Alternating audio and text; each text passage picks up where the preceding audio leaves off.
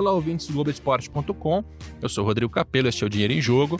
E hoje a gente vai falar sobre clube empresa, limitada, SA, como é que funciona esse troço.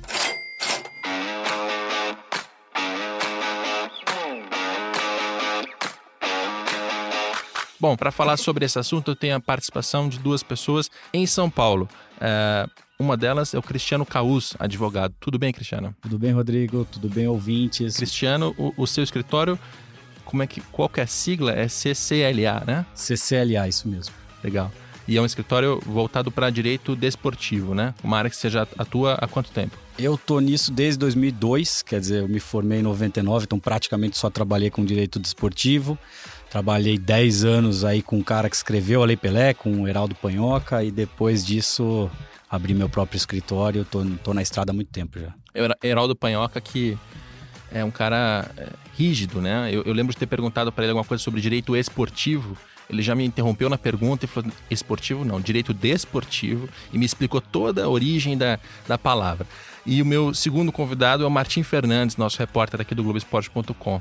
Beleza? Beleza, tudo bem, Rodrigo? Bom dia, Cristiano.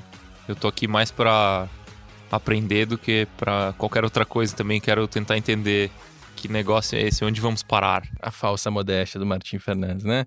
É, a gente vem apurando já há algum tempo essa matéria sobre SAs, porque é um tema que voltou à pauta aqui no futebol brasileiro.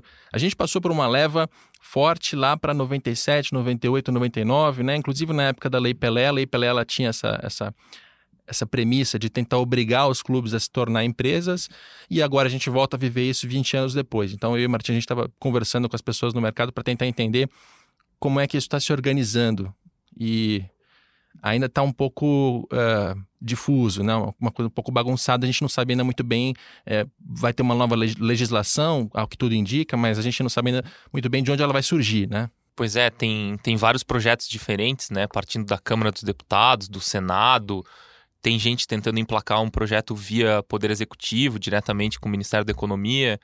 Então a gente não está ainda totalmente claro se, vai, se um desses projetos vai prevalecer, se vai ser uma fusão de todos eles, se vão fazer uma coisa mais simples ou um, ou um projeto que abarque várias outras coisas além da SA do futebol. Então ainda tem, tem alguns pontos de interrogação ali, mas parece claro que vai mudar, né? Isso a gente está meio convencido, né? É. Que vai ter uma mudança. Que é sério que vai acontecer, sim. Agora a gente só não sabe ainda muito bem por onde. Aliás, até para a gente, antes de entrar nessa questão legislativa, acho que é legal a gente dar um passo atrás para explicar o seguinte. Hoje o clube já pode virar empresa? Pode, né? Ele pode ser limitado, ele pode ser uma SA, ele não, não, não precisa esperar por uma legislação para virar uma empresa, certo, Caos? Certo. Então, Rodrigo e Martinho, é, é, esse, essa dúvida que ocupa a, a, nossa cabeça também ocupa hoje lá a, o, o, o, processo legislativo brasileiro, a Câmara dos Deputados. Eles, estão, ele tam, eles também estão pensando se adotam um projeto A, B ou se fazem uma terceira via aí, um novo projeto projeto de lei. Em verdade, eu sou um pouco radical com relação a isso, no seguinte sentido: é, nós precisaríamos, em tese, somente tratar da parte tributária, porque os modelos jurídicos, né, os modelos de empresa que existem no Brasil já se uh, adequam às necessidades dos clubes de futebol. Então, já existem clubes SA no Brasil, já existem clubes limitada, já existiram no passado e apenas por uma questão fiscal é que não existem mais hoje em dia. Então, então, se nós cuidássemos apenas de um benefício fiscal, é, talvez isso já se tornasse uma realidade. E, e, já tem clubes que já são empresas, né? Mesmo a gente já tem clubes não incentivo fiscal. Exato, que são, que são limitadas, que são SAs. Então, muita gente pergunta, mas é, é proibido? Não, não é proibido. Já pode virar empresa agora. A questão é que se você não tiver o, o incentivo fiscal, na associação sem fins lucrativos, você tem uma série de impostos que você está ou isento ou muito reduzido, principalmente impostos sobre a folha de pagamentos. Né? Na, na folha você tem uma, um percentual alto de impostos que empresas tradicionais e convencionais pagam e clubes de futebol como associações não. Dá para, desculpa, é, dá para fazer uma, uma comparação simples assim para para quem está ouvindo entender? Dá sim. Numa folha de pagamento de X, o imposto é X, e se for numa empresa, seria quanto mais, assim. Então vamos lá, Martinho. É, a, no final do mês, é, o que se paga uma empresa comparada com o que se paga uma associação, ou seja, 99% dos clubes do Brasil, é, é, é, muito grande. Então, assim, uma empresa tem um custo fiscal uh, mensal somado à folha de pagamento equivalente a 30%, 28%, 30%. Um clube é 5%. Entendeu? Então a diferença é muito grande. E na venda de um ativo, por exemplo, de um jogador, uh, um clube uh, é tributado uma associação, né, ela é tributada em 0,38%, que é somente o IOF, enquanto um clube que é empresa já paga cerca de 19%. Então a diferença de quando você vende um jogador para o exterior, por exemplo, que é a sua principal receita anual, você pagar 0,38% ou pagar 19%, inviabiliza talvez o negócio. E no, no custo mensal, você sair de 5% para 30%, quer dizer, isso não motiva ninguém a mudar de modelo jurídico. Exato. E aí a gente chega no ponto do por que ainda não somos empresas. Né? Por que os nossos clubes ainda não viraram empresas? Você tem, acho que, duas principais razões. A primeira é essa, dinheiro, e a segunda tem também uma questão política, porque a partir do momento que você abre, uma empresa, coloca uma, uma diretoria profissional, essa diretoria que vai comandar o clube não é mais aquele dirigente amador, eleito para dois, três anos de, de mandato, né? aquela, aquela sequência lógica do futebol brasileiro em que o dirigente passa por pequenos cargos na parte social, aí acende, chega lá em cima e aí finalmente, pronto, agora eu mando no, no grande clube, no clube que eu torço. Isso deixa de existir com a empresa, ou pelo menos perde muita força, porque é, por mais que o clube social continue sendo dono da empresa, ela vai ter uma diretoria com um CEO e esse CEO e, essa, e esse board, né, essa diretoria que vai decidir quem é o técnico, enfim, quais decisões tomar. Então, acho que são dois principais entraves para não ter virado empresa. Também acho, é, penso exatamente igual você, Rodrigo, que essa questão do poder, que é inerente a um clube associativo, ela é mitigada uh, quando você tem uma empresa por trás, seja ela uma responsabilidade, seja uma empresa de responsabilidade limitada ou uma sociedade por ações, uma SA. Você tem um conselho de administração, você tem uma board, você tem um, um presidente eleito por essa board, mas ele não é a figura do presidente mandatário único com a caneta na mão que nós estamos acostumados Exato. no futebol. Exato, que faz tudo o que quer. Então, estamos, estamos preparados, assim, o ambiente do futebol preparado, do futebol brasileiro está preparado para essa mudança? Eu imagino que preparados estamos, é mais uma questão uh, de conscientização, porque seja num modelo ou no outro, aliás, assim, se nós formos analisar o que aconteceu nos demais países, com exceção de um ou outro, talvez Espanha e Portugal, em que houve obrigatoriamente a mudança de modelo, então na Espanha, o que se fez lá em, em 2002, se eu não me engano, obrigou-se, a, a, a Espanha obrigou os clubes clubes a se transformar em empresa. Quais clubes? Aqueles que estavam endividados. Então, com exceção de Osasuna, Bilbao, Barcelona e Real Madrid, todos os outros uh, tiveram que mudar do modelo associativo para o modelo empresarial. Em Portugal, o que se fez? Uh, a Federação Esportiva lá de Portugal falou assim: para você jogar a primeira e segunda liga, que é a primeira e segunda divisão, você tem que constituir uma SAD, que é a Sociedade uhum. uh, Anônima, Anônima Desportiva. Desportiva. É, o, a, o clube lá, o antigo clube, a associação, ela tem que ficar com no mínimo 10% das ações, o resto pode ser uh, vendido e negociado com, com investidores e tal mas também se obrigou à construção da SAD. Nos outros países, por exemplo, na Alemanha, existem um terço dos clubes que são associações, outros que são empresas de responsabilidade limitada, com um único dono, por exemplo, Wolfsburg, e empresas que são sociedades por ações, como o Bayern de Munique, por exemplo. É, e tem vários modelos, que é o que poderia acontecer no Brasil hoje já. Sem nenhuma nova lei, hoje eu poderia ter clubes na forma de associação, clubes na forma de, de empresa com responsabilidade limitada, um, dois sócios, e clubes na forma de sociedade por ações. Eu já poderia... Aliás, o Caus já está antecipando o nosso tema do próximo podcast, até deixou a chamada, porque segunda-feira que vem a gente vai ter um podcast voltado para esmiuçar esses modelos europeus que você introduziu agora. Uh, eu, eu queria voltar para a nossa legislação pelo seguinte. Então a gente tem dois entraves mapeados aqui, um político e um, um, um financeiro, econômico, né? fiscal. É, impostos que os clubes não pagam hoje passariam a pagar. O que, que, essa, o que, que essas propostas de, de lei fazem? Elas dizem, olha, você vai ter que pagar esse imposto algum dia, mas a gente prevê aqui um período de transição. Né? Por, pelos próximos 10 anos, se você pagava X, você começa a pagar um pouquinho mais, um pouquinho mais, um pouquinho mais e vai né, transitando até chegar ao ponto que você paga esse imposto de uma vez. Que assim, pelo menos tira esse, esse impacto, né? O clube não vai subir para esses percentuais que você mencionou de uma vez. Uhum. E eh, acho que isso está tá em basicamente todas as ideias de, de, de, projetos de lei que a gente tem, né? É, nos três proje projetos que nós temos hoje, uh, em, em, vigor, né, tramitando lá na Câmara, nós temos a, a, a mesmo, o mesmo tema sendo tratado, que é do incentivo fiscal. Agora, todos eles tratam de um incentivo fiscal transitório. Eu imagino que se for transitório, esse incentivo ele não vai causar muito efeito, não, ou não vai atingir o resultado esperado. Porque se você dá cinco anos ou dez anos de redução ou de isenção tributária, daqui cinco, dez anos a bomba acaba estourando, de certa forma, nessa entidade, seja ela uma empresa ou uma associação.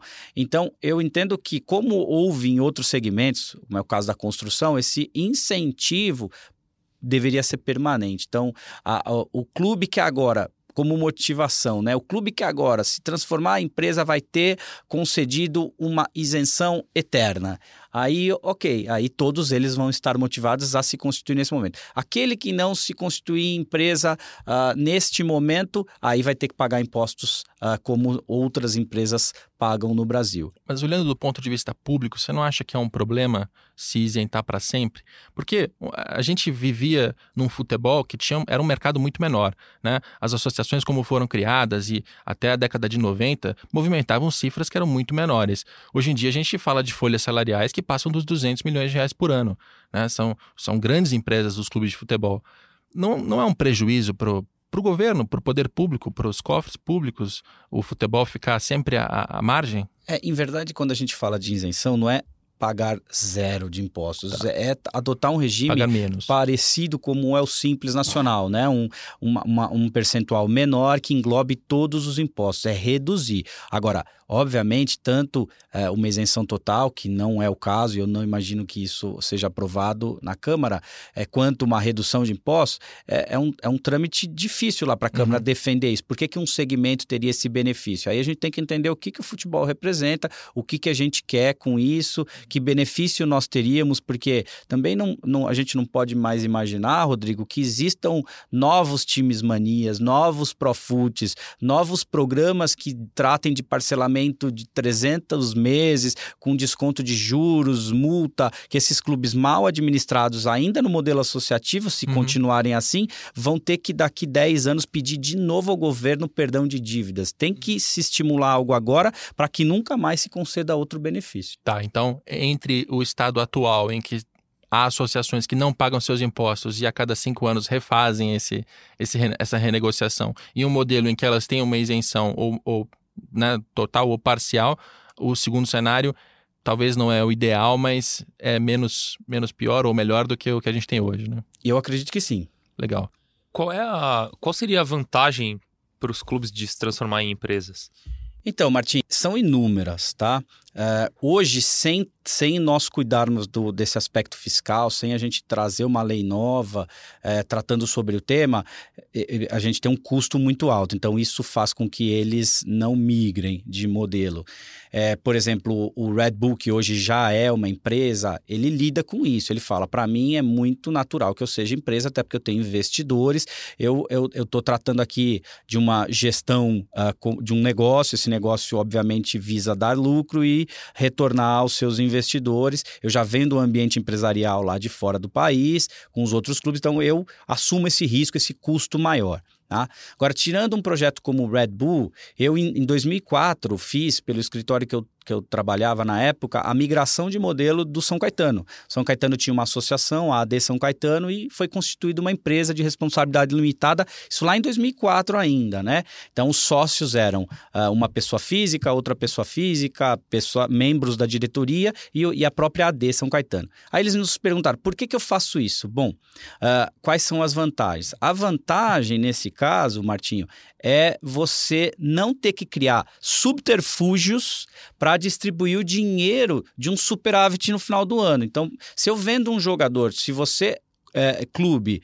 É, aliás, a gente tem que dar um passo atrás e tratar do tema clube, né? Clube, empresa. Ou você é clube ou você é empresa. A gente costuma falar no popular clube, empresa, mas o clube, ele em geral é uma associação, com uma, com uma assembleia, com um presidente, conselho fiscal, conselho deliberativo. Esse é o ambiente que a gente imagina lá, piscina, quadra tal, a gente chama isso de clube.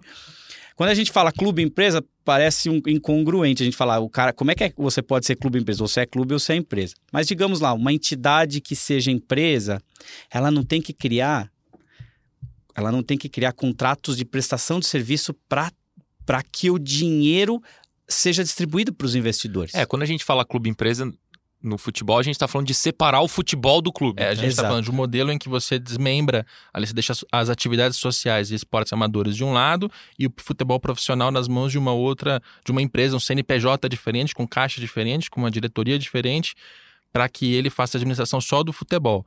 E aí é, a gente também pode introduzir aqui que não necessariamente quando você abre essa empresa, o clube social precisa perder a a, o controle sobre ela. Ele pode manter, ele pode abrir a empresa e a associação ser dona de 100% das ações desta empresa.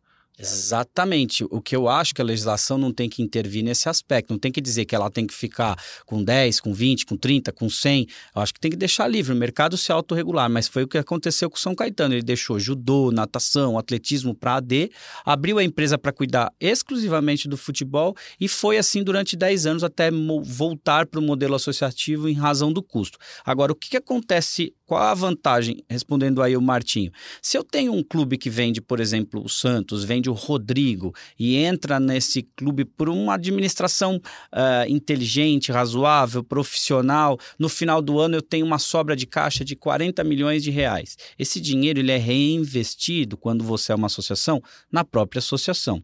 Agora, se eu sou um investidor, Martinho, por que, que eu vou colocar o meu dinheiro no Santos se ao ter uma performance financeira excelente no final do ano, eu não posso pegar esse dinheiro. Então, investidores é assim.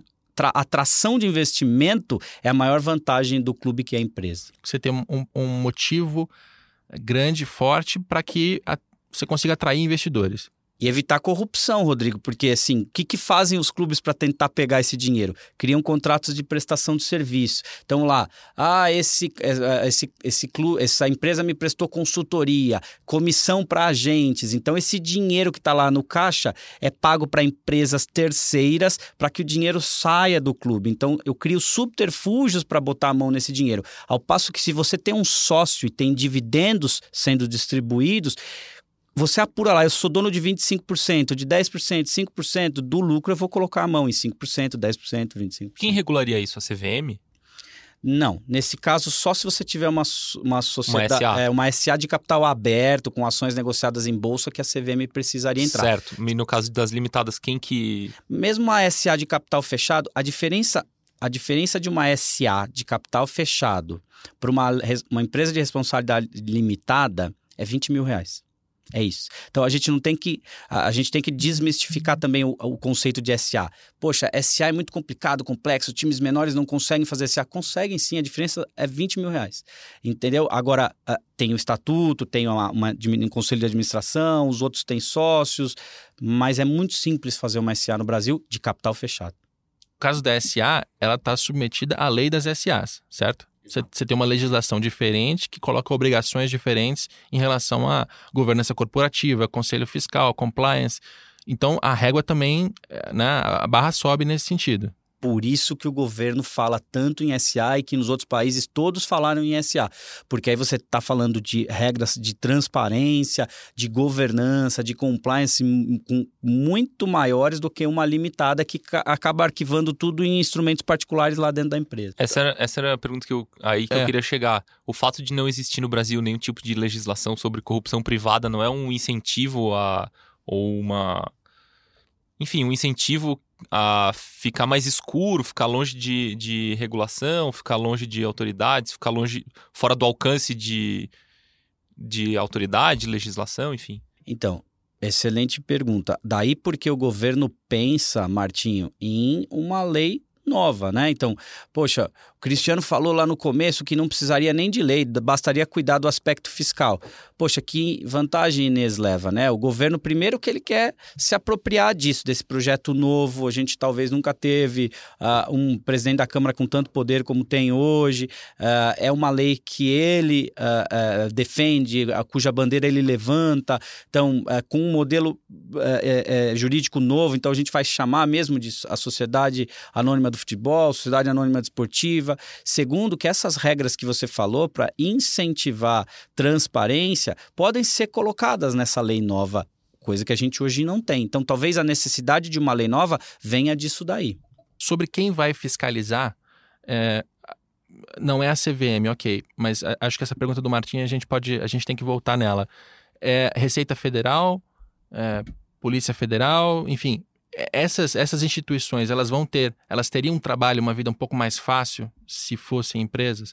Porque eu vejo muito de, ah, na associação, ah, você não pode intervir, ela está, né, constitucionalmente ela está protegida, você não pode ter nenhum tipo de intervenção tal. Ah, essas instituições que já fiscalizam empresas convencionais, elas teriam uma vida um pouco mais tranquila ou um trabalho um pouco mais fácil para investigar essas empresas? Sim, sem dúvida. Quando a Constituição fala de autonomia das associações, é, o artigo 217 não se estende às empresas. Então, é, talvez nós tenhamos um cenário novo, um cenário de maior intervenção. Lembrando que o que permite ou não a intervenção é o acesso a dinheiro público, né? É, se as associações já hoje recebem dinheiro público, ou incentivo público, ou parcelamento público, como aqueles que aderiram ao Profut, eles já permitem a intervenção do Ministério Público, né? Das repartições públicas e a fiscalização destes órgãos e até se obrigam a modificar seus estatutos para colocar regras mais mais uh, rígidas quanto a, a, a punir presidentes eh, que tenham feito atos irregulares, né? Então, gestão temerária, esse termo que foi criado no Profut, hoje impede que um presidente seja eleito por um período de 10 anos. Clubes, com exceção do Palmeiras, que não aderiu ao Profut, os outros clubes todos já permitiram que o governo faça com que os estatutos deles se modifiquem para trazer regras mais transparentes.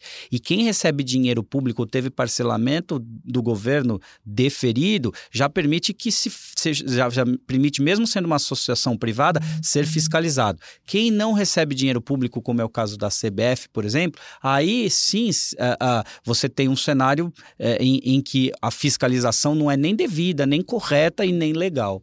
Por que que os, os as tentativas lá atrás, Hicks Mills, ISL, é, Banco Excel, Parmalat, por que que elas não prosperaram assim? Por que, que lá atrás não deu certo? Então, eu acompanhei bastante de perto o MSI, eu advogava para o Corinthians na época.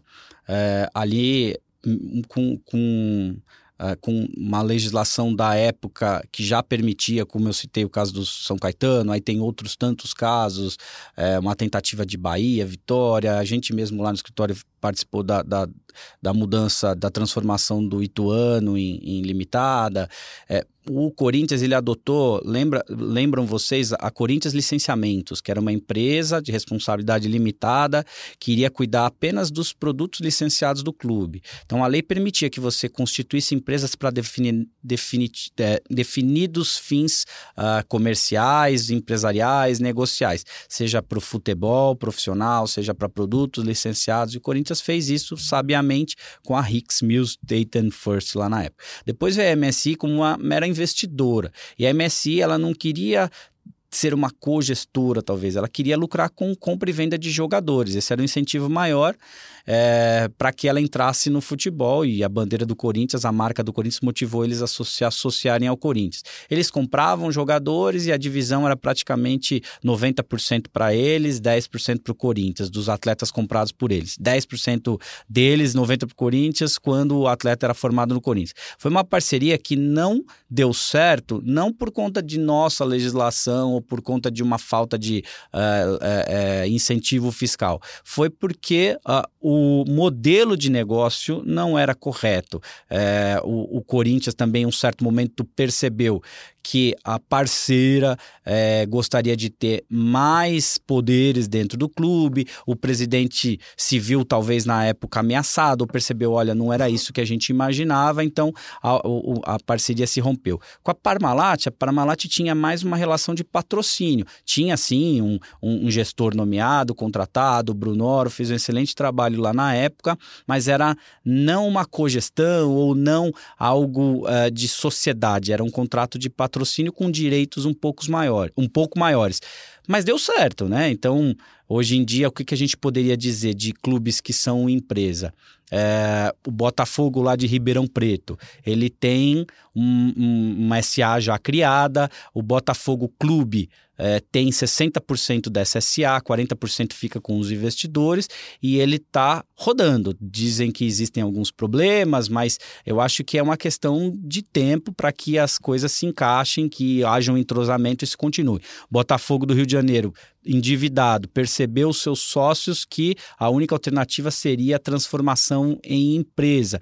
E eles partem para o modelo de SA, mesmo sem o incentivo fiscal, falando assim, poxa, a gente vai pagar mais imposto, mas agora a gente vai ter uma gestão maior. Carlos, eu queria aproveitar que você entrou nessa, eh, nessa, nessa reconstituição da nossa história dos anos 90, porque eu acho que ela pode é, explicar bem. É fácil hoje a gente olhar para trás e dizer assim, não, é, tentou virar empresa e deu errado. Mas a realidade é que você tinha vários modelos diferentes mesmo naquela época, né? Acho que o primeiro caso de sucesso foi a Parmalat.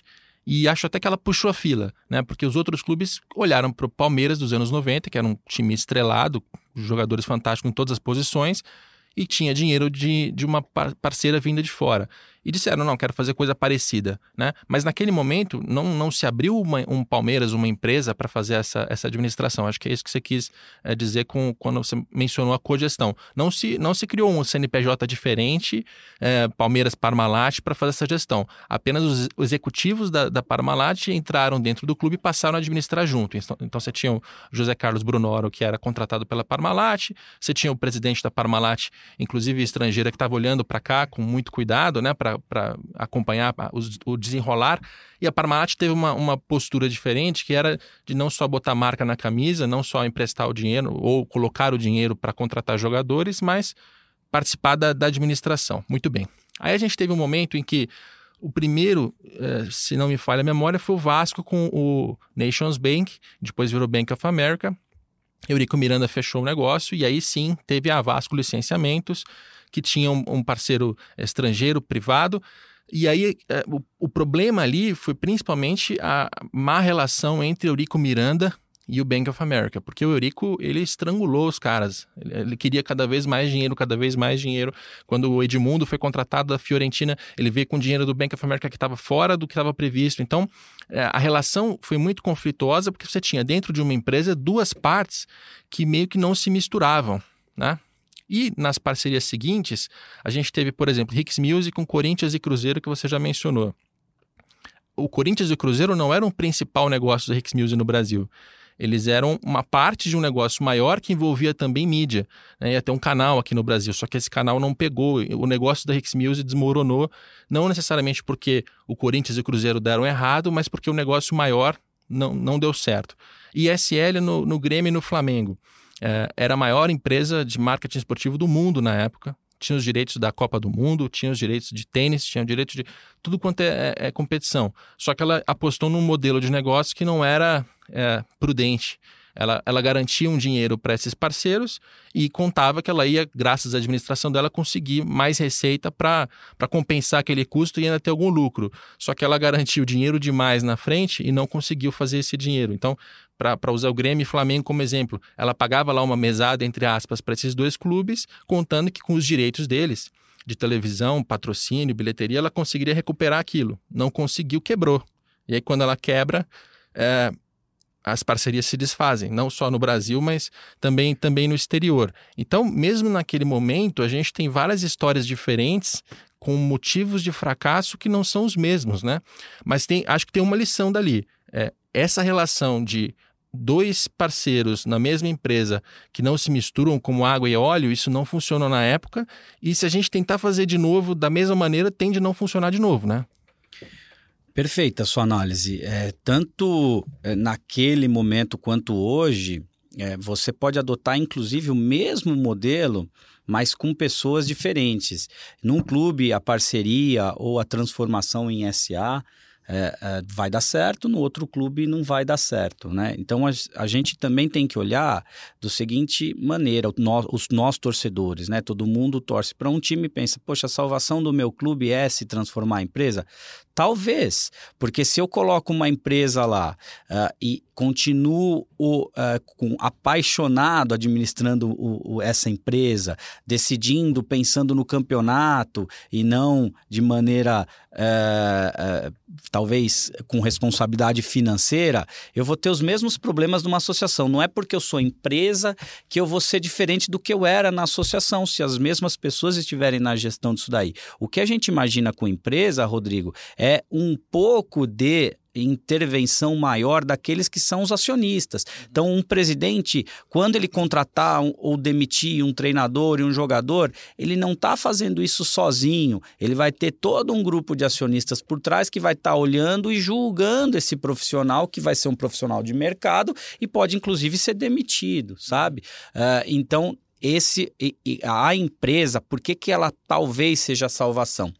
Por tudo isso que vocês falaram hoje. Primeiro, por aumento da transparência, da intervenção, fiscalização do poder público, depois, pela questão da administração profissional, porque tem um grupo de investidores por trás que vai exigir resultado não só esportivo quanto financeiro, uh, e, e, e isso faz com que a gente imagine que as associações não sejam mais o modelo ideal para o tamanho do negócio que é futebol. Você pega o nível de receita do Palmeiras e imagina que isso é uma associação sem fins lucrativos, uhum. fica um pouco uh, complicado, é, né? Mais Quando, de meio bilhão em faturamento, mais de meio né? bilhão em faturamento, 50, 100 milhões de, é, de superávit todo ano. E o, obje, e o objetivo é praticar esporte, é, é um objetivo social, objetivo de lazer, não, não é, é um objetivo bem mercadológico, comercial, negocial.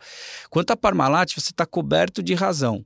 É, o, o, a Parmalat ela teve assim uma, uma aproximação de patrocínio que migrou para a cogestão e vou te falar o que, que era diferente da época da Parmalat com o que é hoje. Antigamente não se falava em proibição de terceiros participarem da venda de jogadores. Quando a FIFA veio e proibiu isso em 2015, aí que despertou aqui no Brasil ou despertou novamente no Brasil é, esse tema da empresa é, por trás de um clube, porque com, com a MSI, a Parmalat, se eu vendesse jogador, eu poderia passar 80, 20, uhum. 60% para a Parmalat. Parmalat na Itália, ela era acionista do Parma, aqui no Brasil ela era patrocinadora, mas ela ganhava dinheiro na venda dos jogadores. Hoje não pode mais, Rodrigo. Então, hoje, para uma empresa estar tá por trás de um clube, botar 100 reais e, e imaginar que isso vai render para um milhão, ela só pode se ela for dona do clube. Então, aquilo que se fazia no passado, que era negociar direitos econômicos dos jogadores, hoje é proibido. Só quando ela tem Uh, o clube, para ela, é que ela pode participar da venda de um jogador. Essa é toda a diferença que está sendo feita no mundo a partir de 2015. Legal. Isso nos dá gancho para entrar nas perguntas que eu que eu pedi nas redes sociais e as pessoas mandaram perguntas em áudio para a gente. Então a gente vai ouvir agora algumas questões, críticas, comentários e a gente comenta em cima disso. A gente vai começar pelo comentário do William, do Rio de Janeiro. Vamos ouvir. Fala Capelo, meu nome é William Amaral, sou do Rio de Janeiro e quero saber o seguinte. Aqui no Brasil, tirando a paixão pelo time, quais fatores mais atraem possíveis investidores em um clube transformado em empresa? Ter estádio próprio, maior número de torcedores, menor dívida ou algum outro fator? Responde essa para mim aí. Um abraço. Responde essa para mim aí. Vamos responder, William. É, é, é uma boa pergunta, né? Porque a gente tem que calçar agora os sapatos do investidor para entender o que, que ele quer com o futebol, né? E, e é, a resposta é bem variada, né? Você pode analisar tudo isso ou nada disso, né? Eu acho que o William mandou muito bem, aliás, né? A pergunta dele é excelente. O que motiva o investidor a entrar num clube que é empresa em vez de um clube que é associativo? É muito simples. Imagina você, Rodrigo, quer investir o seu dinheiro, você é um sheik árabe ou dono de uma multinacional e vem aqui no Brasil e fala: "Eu tenho um bilhão para investir num clube de futebol. Aí você coloca o seu dinheiro no Flamengo, por exemplo. O que, que você vai ser do Flamengo? Ou você vai ser patrocinador e aí você não participa do resultado financeiro, ou você vai colocar o dinheiro lá no clube como doação, empréstimo, ou você vai comprar jogador e você não pode participar da venda do jogador, ou você vai colocar todo o seu dinheiro lá e vai ser mais um associado dos milhares associados que tem no clube e vai poder participar de uma assembleia para eleger um presidente que vai ter a caneta na mão. Se eu tenho uma empresa, eu com um bilhão compro 99% da empresa. Ou seja, se eu sou dono da empresa, ou sou dono de 60, ou sou dono de 40. Se eu tenho só 100 milhões, eu compro 20, compro 10, mas eu estou comprando alguma coisa. Eu sou dono de um pedaço daquilo e não mais um associado nos milhares que existem no Então, aí ele tem segurança jurídica de que ele pode ter o retorno dele, o retorno do investimento de volta. Vamos seguir no seu exercício. Martim Fernandes é um bilionário uruguaio, chegou ao Brasil uh, e ele está olhando para todos os clubes ele quer saber qual clube ele, ele vai comprar. Hoje, ele, qual, gente... qual, seria o critério? Assim? É, o que é melhor fazer? Então, hoje uh, existe uma saída uh, bastante possível na legislação, tanto que adotou o Botafogo do Rio e o Botafogo de Ribeirão Preto. Então, hoje, o que, que deveria se fazer? Uh, hoje, você trata de escolher o clube, primeiro momento, né? Depois disso, o que, que esse clube deve fazer para que você coloque seu dinheiro? Criar uma empresa uh, de responsabilidade limitada ou SA. Uh, eh, essa empresa vai ter uh, cedida a ela os direitos esportivos do clube, né? Então, faça um, o que a gente chama de drop-down de ativos, o, o direito à vaga de disputa do campeonato. O clube cede a essa empresa. Aí você define pela regra, pelo tamanho do seu investimento, quanto que o clube vai ter de ações dessa empresa e quanto você, como investidor, vai ter de ações. Mas hoje, necessariamente, é escolher o clube, abrir uma empresa, o clube ceder a essa empresa o direito de disputa das competições e depois você entrar com o seu dinheiro sendo proprietário da, do, do, do, do equity, né, das ações, do percentual que você tiver pelo seu investimento. E nessa primeira etapa, acho que é fundamental endividamento, porque se o clube tiver 400 milhões de reais em dívidas, certamente para o investidor isso limita ali o, o, tamanho. Ninguém quer comprar dívida. O tamanho do investimento que ele tem que fazer, né? Você imagina se o, se o bilionário Martin chega em São Paulo e quer comprar portuguesa, a portuguesa é tradicional, a portuguesa é conhecida, é simpática, tem ela estádio. tem estádio, né? Tem até uma torcida que, né? é melhor ter alguma torcida do que partir do zero, só que ela tem uma dívida que hoje em dia é até é difícil de quantificar, porque gente, os balanços são, são pouco é, confiáveis. Não dá para comprar portuguesa. Aí você olha para o Paraná, tem o Atlético Paranaense que já tem uma infraestrutura fantástica, que está bem colocado, que tem categorias de base que funcionam muito bem, é um negócio talvez mais promissor, mas também vai investir, vai, vai exigir um investimento ali para convencer Mário Celso Petraglia a, a, a, abrir mão né, da, da administração de um clube que é praticamente dele, né, ele é um dono informal há tanto tempo, é, é outra história. Agora, tem um ponto, Martim, a gente ouviu isso de algumas pessoas com quem a gente conversou na nossa, na nossa reportagem. Clubes da Série B são interessantes para fazer esse investimento, né? É curioso, porque eles não têm o, o gigantismo ali dos clubes da Série A, que tem brigas políticas internas, que tem, é, enfim, problemas, dívidas muito grandes tal. Os clubes da Série B geralmente têm dívidas pequenas e tem uma janela para a Série A que é relativamente grande, né? Um quarto, um quinto dos clubes pode estar na Série A no ano seguinte e elevar seu faturamento espetacularmente de um ano para o outro. E aí tem né? um salto que é interessante, porque se ele tem na Série B uma, uma arrecadação com televisão que vai de 6 a 8 milhões, né, tá, tá em torno disso, ele entra na primeira divisão já salta para 30. No mínimo. Né? No mínimo, porque ele tem 22 fixos hoje no contrato de televisão, mais 30%, mais 30%, dá para chegar uns 30%. Então você praticamente triplica, né? É, quadriplica. quadruplica o seu um faturamento. Outro, tem um outro fator. Se você olhar para os clubes da Série A, você não identifica nenhum clube que tenha dono. Você só identifica clubes tradicionais com assembleias uh, cheias de sócio. Então, convencer uma assembleia a abrir uma empresa e ceder os direitos esportivos é muito mais difícil num Corinthians, num Atlético Mineiro, num Vasco, num Flamengo. Já não é tão difícil assim num Bragantino, que se sabia quem mandava, num Oeste, num São Bento. Então, assim, os clubes da Série B estão um passo da Série A, tem dono e tem uma aprovação mais facilitada dessa migração para o modelo empresarial. Ainda não tem um, um, grande ativo que é a torcida, né? Como resolver isso? Porque é, a gente viu pelo caso do, do, do, Red Bull que é chegaram aqui, montaram times é, bastante decentes, times bons, tal, contrataram técnicos é, bons.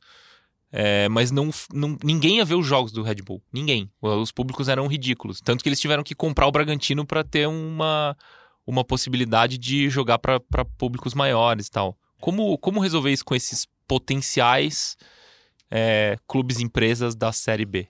Eu acho, Martinho, que uma vez uh, que um caso como esse comece a dar certo, digamos que o Botafogo do Rio de Janeiro, que foi o primeiro, uh, comece a dar certo e o Botafogo comece a brilhar nos campeonatos cariocas, nacionais e tal, todos vão ser motivados a migrar para esse modelo.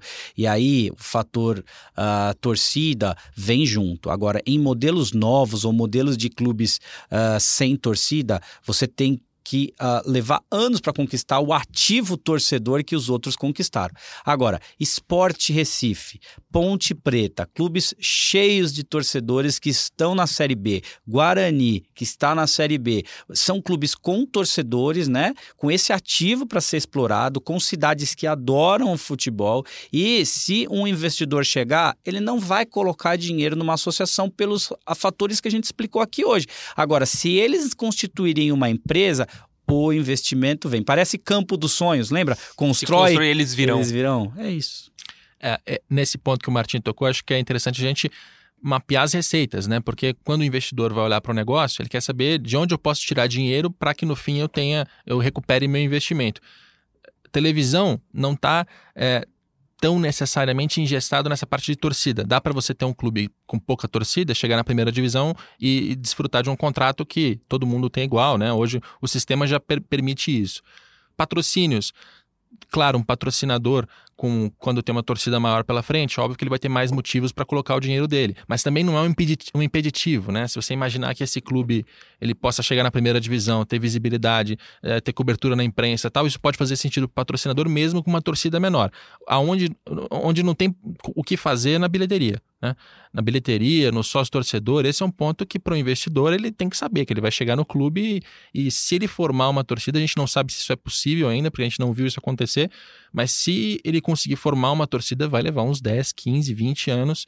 Né? Primeiro tendo desempenho esportivo, aí inspirando, enfim, até conseguir formar essa, essa, esse ativo, essa base de torcedores para em algum momento ter dinheiro com isso. Mas de partida a gente sabe que com bilheteria vai ser muito difícil de, de, de fazer a coisa ficar de pé.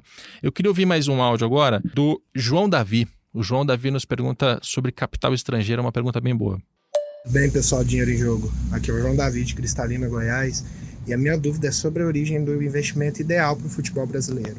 Se seria possível encontrar investidores brasileiros que conhecem a nossa cultura, o nosso ambiente e que têm a capacidade de investimento o know-how e compatível com o tamanho e a complexidade dos nossos clubes, ou se já seria recomendável que os clubes já mirassem o capital externo. Obrigado. Excelente pergunta, João, porque capital estrangeiro é uma oportunidade, né? Mas ao mesmo tempo é, tem uma preocupação aí com a cultura do nosso futebol. Acho que principalmente pela hipótese do bilionário uruguaio Martim Fernandes chegar no Brasil, comprar o Botafogo e dizer, ah, cara, não faz sentido para mim manter o Botafogo no Rio de Janeiro. Eu acho que a gente tem que ir para Brasília, porque lá não tem nenhum outro grande clube, a gente tem uma torcida lá agora, já tem um estádio construído, e eu acho que esse preto e branco, cara, não tá legal. Né? Se eu colocar as cores do meu país, vai ficar uma camisa muito mais interessante, né? E, e aí? Como é que a gente faz? O que, que você responderia para o João em relação a essa essa, essa relação conflituosa entre estrangeiros, investidores nacionais? O que, que é melhor? Então, deixa eu começar pelo final. Essa questão do preto e, preto e branco para o celeste, existe, existem vetos a serem colocados, né? Então, eu posso uh, proibir essas mudanças num contrato. É, o clube ele tem direito a veto, você pode criar ações preferenciais, então tudo é negociável numa SA. Então ninguém tem que ter medo de ter um Flamengo, um Corinthians comprado é, e o Corinthians virar verde, o Flamengo virar verde e tal. É, isso, isso o clube pode continuar com direito a veto e o torcedor não precisa ter medo. Quanto a capital estrangeiro capital nacional, independe de onde vem o capital. Eu acho que o capital estrangeiro ele é maior porque os países são mais ricos do que o Brasil e porque eles vislumbram aqui nas marcas do futebol brasileiro um super investimento. Nós produzimos jogadores, nós temos torcida, o país é gigantesco, então o investidor internacional olha para o Brasil e fala: deixa, já que o movimento está acontecendo agora, deixa eu chegar antes que eu pego os melhores clubes. Mas a gente tem que olhar também se o investidor ele é endêmico ou não. Então, se é um investimento, um investidor do esporte ou se é uma empresa, simplesmente quer fazer um, um, um investimento alternativo, né? Digamos assim. Uh, se você vai colocar o seu dinheiro hoje, você não tem aonde colocar no futebol brasileiro, no modelo atual com o futuro, se esses clubes migrarem para uma empresa, tanto o investidor nacional, endêmico ou não, que gosta, que é apaixonado pelo esporte ou que está vislumbrando apenas um investimento que pague mais do que uma, a, uma ação em, em uma em bolsa de uma outra empresa, de um outro segmento, eles virão. Eles virão, sendo de dentro ou de fora do país. É, pelo que você circula na, na área e conversa com pessoas de dentro do futebol, já existem interessados, potenciais investidores estrangeiros olhando com atenção para essa possível, provável mudança de lei para entrar no Brasil? Sim, com certeza. Não posso dizer, mas existem investidores com, procurando clubes e clubes procurando investidores lá fora. Uh, lá fora e aqui dentro. Então tá todo mundo olhando para isso. E, e, e, tomara que seja algo para esse ano ainda, em termos legislativos, em que a equipe lá do Rodrigo trabalhe rápido para. Rodrigo pra... Maia, tá? Não sou eu, não, gente. Ah. do Rodrigo Maia, tá? do Rodrigo Maia. trabalhe rápido para que nós tenhamos já em 2020 as novidades. Porque é, o Brasil vai ter. O... Você acha que o Brasil vai ter clubes que são patrocinados ou que são é, de propriedade de estados, como está acontecendo na Inglaterra, como aconteceu na França, que o Abu Dhabi vai lá, compra um clube, compra um clube no Uruguai, é, tem clube na Espanha, tem clube nos Estados Unidos. O Brasil pode fazer parte desse cenário? Acho que pode acontecer, Martinho. É, não sei, é um modelo. É, um Estado ser dono de um clube, a gente imagina só lá para aquela região, lá dos Emirados e tal. É, mas é, independe de onde vem o investimento, a gente não pode impedir também que o. De, a, a, gente pode fiscalizar, né? Então, acho que assim, o que a gente tem que tratar é de compliance, né? Vamos, vamos fazer todo um trabalho para entender da onde vem esse dinheiro, de onde vem esse recurso Talvez a legislação trate disso. Poxa, é, mas a gente não fez essa investigação quando veio uma MSI, quando veio uma ISL, quando veio uma Parmalat. Todas elas tinham denúncias uh, sobre elas, né? Seja por conta de ligações com máfia, Rússia, uh, petróleo. Uh, a gente, eu acho que agora seria talvez o momento da gente discutir se vai se investigar o capital estrangeiro ou não. Então, esse é um ponto legal. Ah, primeiro, essa mudança de, de cores, de, né, de escudo, de sede, tradição, isso a gente consegue resolver na base dessa lei mesmo, porque você pode estipular que, olha, a associação sem fins lucrativos ela vai abrir uma empresa, dessa empresa ela vai ter só 1% das ações, só que esse 1% tem direito a veto. Você pode fazer isso com Golden Share, com classe A, classe B, você tem é, maneiras de fazer isso. Então, deste problema, não, não precisamos nos preocupar muito, porque existe inclusive já precedente para a gente não, não cometer esse erro. Legal. Em relação a capital estrangeiro, é, acho que para responder o, o João de uma maneira direta, é, é, mais importante a gente se preocupar com os aventureiros do que com os estrangeiros. E aventureiro, você pode ter aventureiro estrangeiro ou brasileiro, né? Se o cidadão é, que tem muito dinheiro comprar a Chapecoense só para fazer uma graça, né? Só para fazer um negócio, achar que ele vai enriquecer e aí depois de dois, três anos ele, ele abandona, isso vai gerar problemas, né? E, e aí aí alguém vai voltar e vai dizer: não, a associação sem fins lucrativos não passava por isso. Né? Ela podia ficar endividada, podia ter maus presidentes e tal, mas ela não chegava em pontos, em pontos é, caóticos, como é, decretar falência, fechar, perder a licença, coisas que a gente vê acontecer no futebol europeu e na Inglaterra recentemente isso aconteceu também. É, então, o aventureiro é um problema. Tem como, na regulamentação dessa legislação, você colocar alguma trava, algum mecanismo, alguma maneira de se precaver em relação aos aventureiros, você não pode também obrigar o investidor, não, você tem que ficar 10 anos, você tem que ficar 5 anos. Como é que você concilia a, a Constituição, né? não obrigar alguém a fazer algo que ele não, não deve, com a, a segurança do mercado? Talvez é, pensar em mecanismos de tentar tratar em temas não juridiquês, né? É um direito de retorno é, é para a associação. Nesse sentido, uh, com o pior cenário, uh, se encerraria a empresa e os ativos esportivos, que é o direito à vaga, uh, migrariam de volta para a associação. Eu não posso fazer isso com os ativos imobilizados, por exemplo, porque se, eles, se ela estava endividada, esses bens possivelmente estarão nessa, nesse momento bloqueados para pagar as dívidas mas o ativo esportivo, a manutenção da associação, eu posso prever numa legislação sim. Uh, isso pode ser um tema bastante grande para deliberação nesse projeto de lei uh, que se discute lá.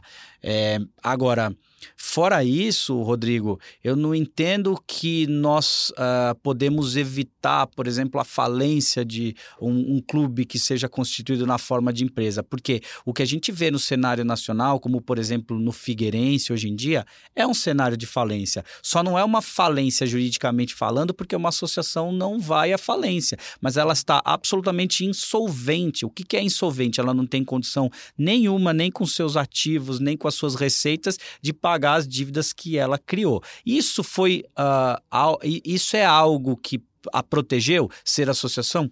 Eu acho que não. Eu acho que estimulou, inclusive, as coisas erradas que foram feitas lá no Figueirense, né?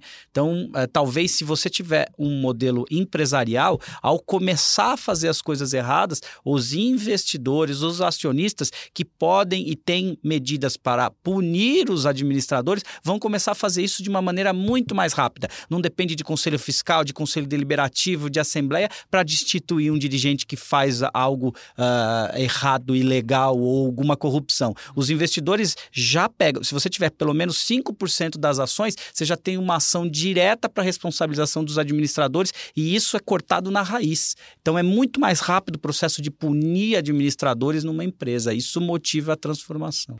É, e o Figueirense acho que está servindo como uma uma lição, uma antilição, né? Ele está mostrando pelo caminho errado como a empresa também não é uma, uma solução mágica em que basta virar empresa e tudo vai se resolver. Tem bastante coisa ali no Figueirense que tá, tá esquisita, né? Sim, e tá, e tá levantando uma, uma dúvida, assim, tá encaminhando a discussão de um jeito não bom, assim, que é, olha, tá vendo como o clube empresa não serve? Tá vendo como empresa é errado? Né? E a gente tem, tem um milhão de exemplos de associações que também não deram certo, né? De, então envenena um pouco o debate, assim. É. Que, quer, que ver, quer ver um exemplo de uma associação que não deu certo? A gente vai ouvir agora uma pergunta. E amigo do Dinheiro e Júlio, que é o Jonathan de Contagem. A dúvida é o seguinte: no caso é, do Cruzeiro, a chance de fazer essas mudanças seriam pequenas, porque é um clube muito engessado, com coronelismo da parte da parte social do clube mesmo, né? é comandada pelo do Zé Perrela, tradicionalmente do Zé Perrela, agora pelo Item Machado, que aparelhou o clube, como veio as notícias à tona e tal. Como que a torcida poderia fazer para requerer, requerer uma forma de sair desse modelo ultrapassado e ir para uma mais, uma mais, profissionaliza, mais profissional, se é que isso seria possível? Obrigado pela atenção e abraço a todos.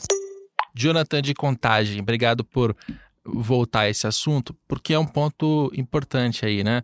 O torcedor pode estar ouvindo o nosso podcast agora e chegar à conclusão de que, ok, é, eu, eu, entendi, é um modelo que tem prós e contras, vai ter alguns riscos, você pode ter um investidor, é, você pode ter um aventureiro, você pode ter problemas se o capital vier de fora, você não souber muito bem de onde ele vem, mas beleza, eu quero, quero que o meu clube vire empresa, acho que vai ser melhor para ele no longo prazo.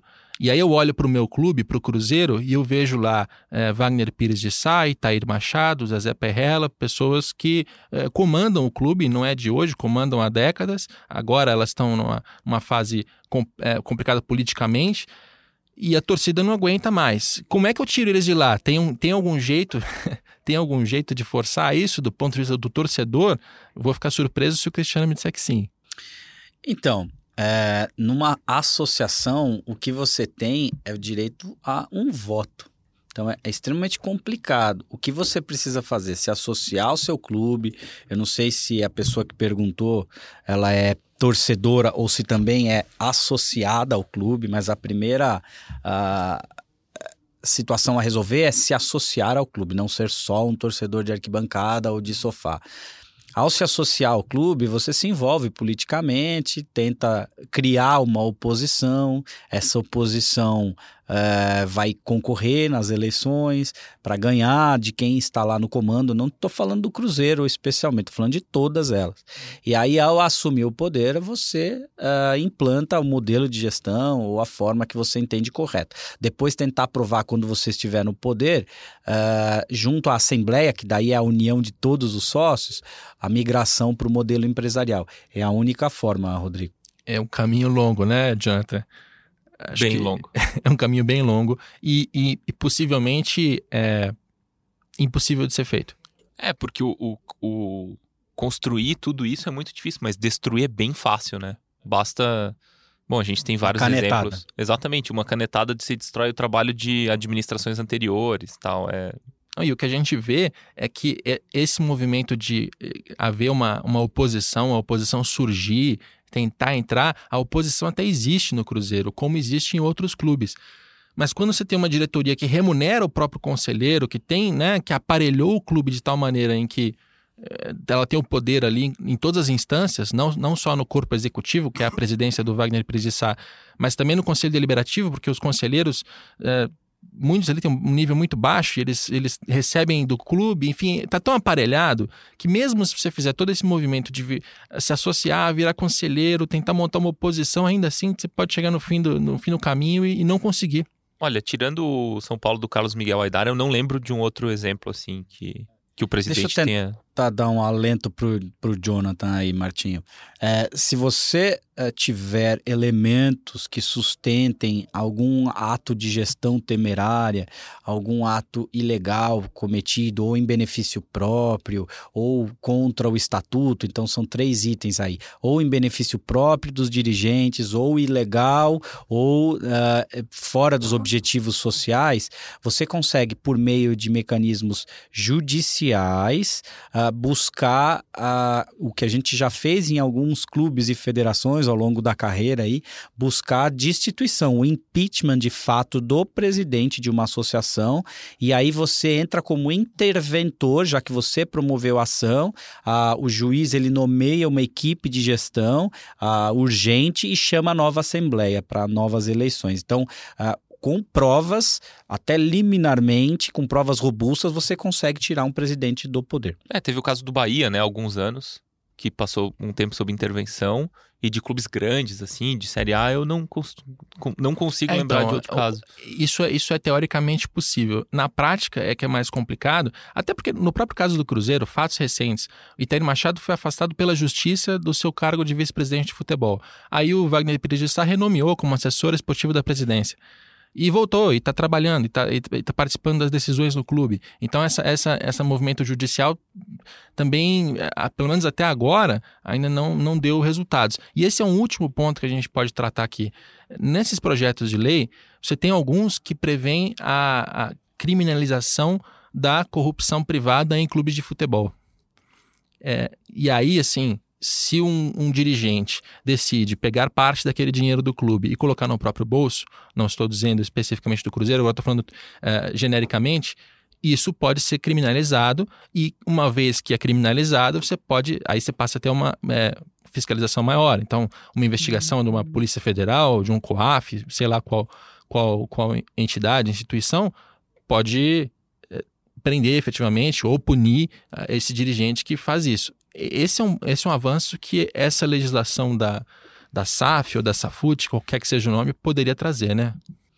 Sim, pode. É um tipo uh, penal novo a ser criado. Você lembra quando houve uma alteração última, talvez, no Estatuto Torcedor e a gente criou alguns tipos penais novos, que é o do cambismo, que não, não, não, não existia no Manipulação de penal. resultado. Manipulação de resultado. Então, é, a legislação pode sim trazer um, uma tipificação nova para um crime uh, dos tempos atuais e esse, esse dirigente vai ser responsabilizado por isso, vai para o Embora esse, esse crime seja de tempos antigos já também, né?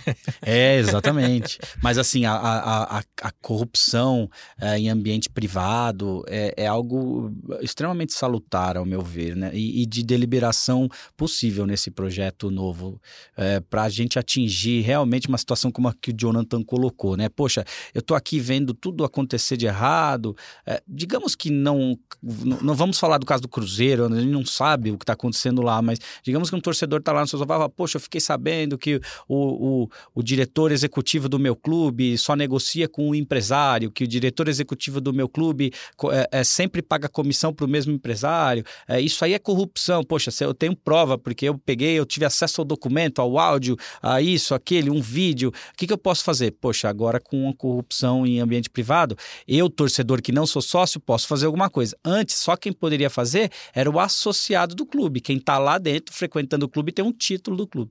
É, só, não, só para um parênteses, um pouco fora no julgamento do caso FIFA nos Estados Unidos, estavam sendo julgados um brasileiro, um paraguaio e um peruano. E a defesa dos três lá foi: não, mas no meu país isso não é crime. E, a, e os três foram. Aliás, um deles até acabou absolvido, mas dois foram condenados por: olha, isso aqui é crime aqui sim. é crime, passou, o dinheiro passou por aqui, então é crime. Muito bem. Este é o nosso Dinheiro em Jogo um programa sobre é, SA limitada, clube empresa, voltando, olhando aqui para o Brasil. Acho que a gente conseguiu avançar em relação a vários assuntos que não tinham sido tratados em outros programas. Recomendo a, ao ouvinte, a gente já gravou aqui um programa com o Rodrigo Monteiro de Castro, advogado, a gente falou sobre SA, tirou ali dúvidas, mas isso já faz alguns meses de lá para cá. É, a, a, história andou. A gente tem um podcast também sobre o Botafogo SA, com Alexandre Rangel da, da UI, que explicou para a gente ali especificamente no caso do Botafogo qual que é o projeto da UI, em que pé tá. E na semana que vem a gente vai ter mais um podcast, dessa vez com Oliver Sites, para a gente explicar um pouco dos modelos europeus, o que é que deu certo, o que é que deu errado, prós, contras, enfim, é, um leque de, de de programas e informações para que o torcedor possa acompanhar esse, esse momento que eu acho que é um momento histórico. Né? A última vez foi há 20 anos, a gente está passando por isso de novo. E obrigado pela, pela participação, Cristiano Caus, da CCLA para CCLA Advogados. Advogados, o nome do escritório. Pra, obrigado por esclarecer para a gente todas essas questões. Rodrigo, eu que agradeço imensamente o convite. É um tema bastante é, relevante hoje no futebol brasileiro. Está, como a gente pode dizer na gíria, bombando mesmo. Então, vocês acertaram em cheio no tema. Muito obrigado, fico honrado pelo convite. Estou à disposição. Martinho, prazer te rever. Martinho, é, tenho acompanhado ele até de vez em quando a gente tem trocado algumas figurinhas do que acontece no futebol. Então, é um cara que eu confio muito e gosto muito da forma como vocês dois é, trazem o jornalismo esportivo. Martim Fernandes, a gente tem um longo caminho pela frente e, e o Martim faz muito melhor do que eu, inclusive a apuração, a reportagem na parte legislativa dos políticos, ele lida muito melhor com político do que eu. Mas obrigado, Rodrigo, é um exagero, é uma, uma meia-verdade isso. É, eu tenho impressão desse assunto do, da SA do futebol que a gente anda um passo e o horizonte se afasta dois passos, né? Parece que o caminho ainda é longo, mas acho que estamos avançando. Bom, e para você ficar por dentro dessas dos projetos de lei, né, de quais políticos estão envolvidos, acompanhe aqui o Globoesporte.com, as matérias do Martim Fernandes e de repente alguma minha também. Uh, esse programa tem a produção do Leonardo M. Bianchi, tem a coordenação do Juliano Costa e do André Boaventura. E a gente fica por aqui. Te espero na segunda que vem para falar de novo sobre SAs.